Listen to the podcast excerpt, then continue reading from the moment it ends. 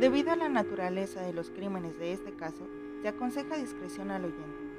Este episodio incluye discusiones sobre el uso de drogas, asalto, violaciones y asesinato, que algunos pueden encontrar ofensivo, por lo que aconsejamos extrema precaución con los menores de 13 años.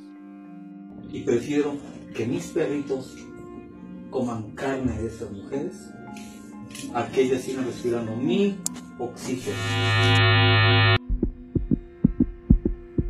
Fueron capturados el 4 de octubre de 2019 en Ecatepec de Morelos. En este domicilio vivían Juan Carlos y Patricia, la pareja de asesinos seriales que serían conocidos por el mundo como los monstruos de Ecatepec. En una confesión, Juan Carlos declaró haber asesinado a 20 mujeres. Sin embargo, no se sabe la cifra exacta y se sospecha que puede ser mucho más alta. ¿Misión? Pues mi patrón no se salido de esta. Pero si salgo, de una vez le digo a los patrones, voy a seguir matando mujeres. Estas personas traían con engaños a diferentes mujeres, sobre todo ofreciéndoles trabajo. Lo que no sabían es que dentro de este domicilio los esperaba Juan Carlos, quien las amagaba, las golpeaba, las violaba para después desmembrarlas.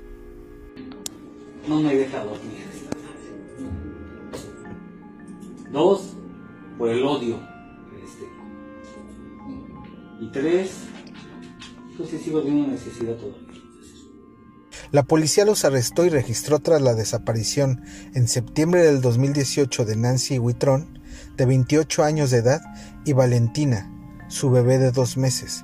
Juan Carlos en su declaración confesó haberla asesinado. También identificó a otras dos de sus víctimas como Evelyn Rojas de 29 años y Arlette Holguín de 23. Nancy Huitrón y Valentina desaparecieron el 6 de septiembre del 2018. De dejar a sus dos hijas mayores en la escuela, un vecino denunció a la policía cuando nadie recogió a las dos niñas del colegio. Elementos de la Fiscalía del Estado de México hallaron a la bebé, quien presuntamente trató de ser vendida por la pareja, y la entregaron a su abuela materna. ¿Alguien llegó a abusar de ti?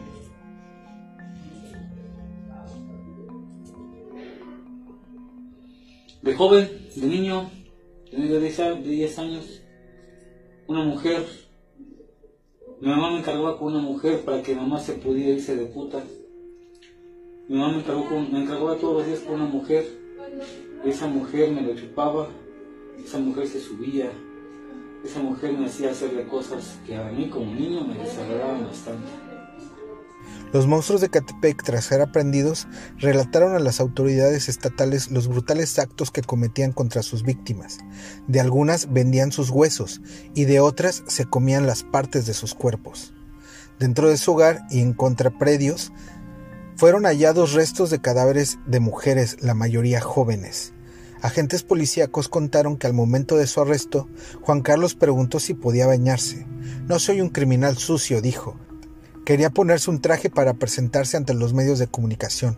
Orgulloso, en su declaración detalló cómo asesinó a las mujeres. Estaba yo así, de dar la madre a mi propia esposa antes de que fuera mi esposa. Lo que se cree. Me hizo la noche, me alivianó, me hizo reír. ¡Pau! Se parece tanto a ella. ¿Y cómo se llama? Patricia. ¿Te parece? ¿Ya antes habías tenido problemas legales, Juan Carlos? Fue muy cuidadoso, patrón. Pero una ocasión nada más me agarró con una navaja aquí en playas. Una patrulla municipal. Andaba yo con navaja porque yo quería picar a cualquier cabrón que se me pusiera enfrente que me tirara de piedra.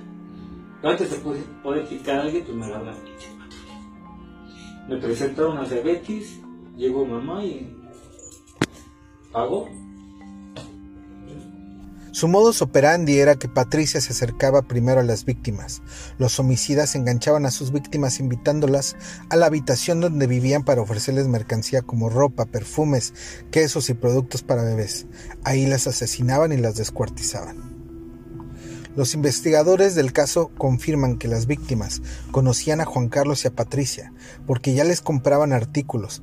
Patricia las engañaba con la excusa de que había recibido más mercancía para que fuera a su domicilio.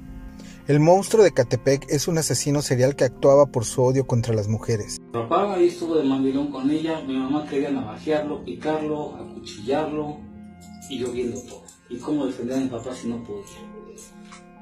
Pero yo dije, ni una pinche vieja me falta. Jamás.